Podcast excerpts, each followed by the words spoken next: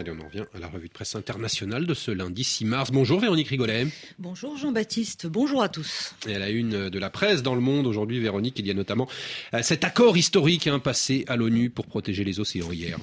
Oui, enfin se réjouit en cœur la presse internationale hein, qui salue un accord historique pour la protection des mers, comme le titre le New York Times. C'est un, succès retentissant pour la conservation marine. S'enthousiasme également le Süddeutsche Zeitung, euh, qui se réjouit qu'après plus de 20 ans de négociations et 48 heures de pourparlers marathon, la communauté internationale se soit enfin mis d'accord sur un traité euh, qui va pour la première fois fixer des règles pour protéger la haute mer.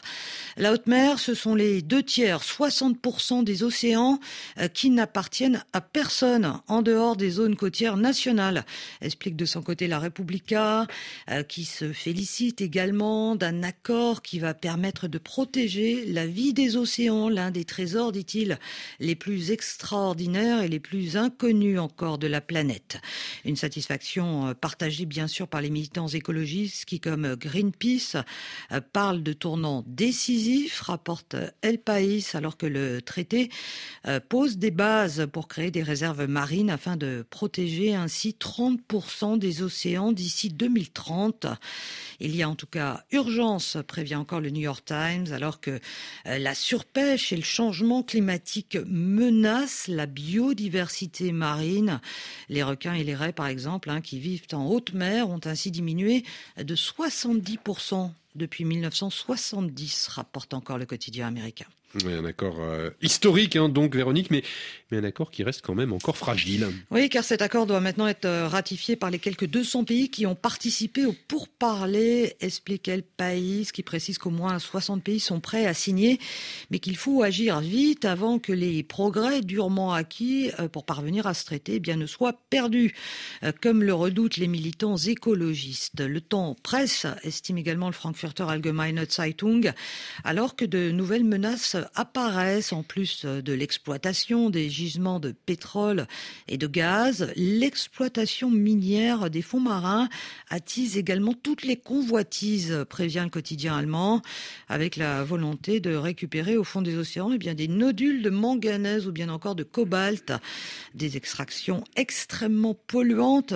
qui pourraient remettre complètement en cause l'accord qui vient d'être passé à l'ONU. À la une également, Véronique, la colère euh, des Grecs hein, qui ne retombe pas une semaine après la catastrophe ferroviaire qui a fait au moins 57 morts dans le pays. Oui, les images euh, des heurts violents hein, qui ont opposé hier encore les policiers à des manifestants, notamment à Athènes, euh, s'affichent en une d'une grande partie de la presse qui, comme la Repubblica, rapporte que les excuses du Premier ministre Mitsotakis n'y auront rien fait.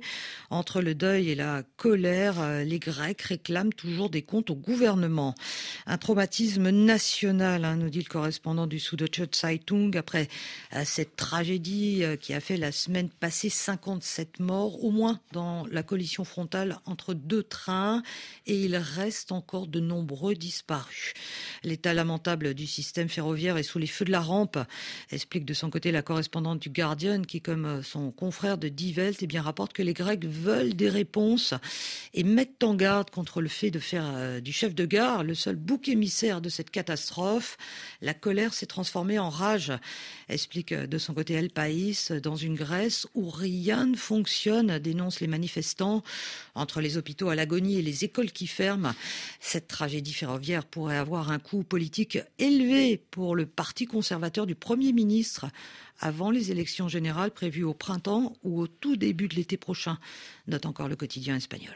Enfin, Véronique, le Royaume-Uni veut lui encore durcir sa législation sur l'immigration illégale. C'est à la une de la presse britannique qui, euh, du Times au Guardian, rapporte que le Premier ministre Sunak devrait présenter dès demain un nouveau projet de loi pour empêcher les migrants arrivant sur de petits bateaux eh bien, de demander l'asile au Royaume-Uni. Ils seront interdits de séjour en Grande-Bretagne, titre le Times, alors que le Daily Mail euh, se félicite d'un projet qui, espère-t-il, mettra fin aux dangereuses traversées de migrants qui mettent leur vie entre les mains des passeurs. Reste à définir où ces migrants seront renvoyés, alors que toutes les tentatives du gouvernement de les expulser vers le Rwanda ont été bloquées par les tribunaux, fait remarquer le Guardian, qui souligne que ce dossier de l'immigration illégale hein, sera bien sûr l'un des principaux sujets à l'ordre du jour du sommet franco-britannique qui se tiendra ce vendredi à Paris. Et qu'on suivra bien sûr sur RFI. Merci Véronique Rigolet, c'était la revue de presse internationale.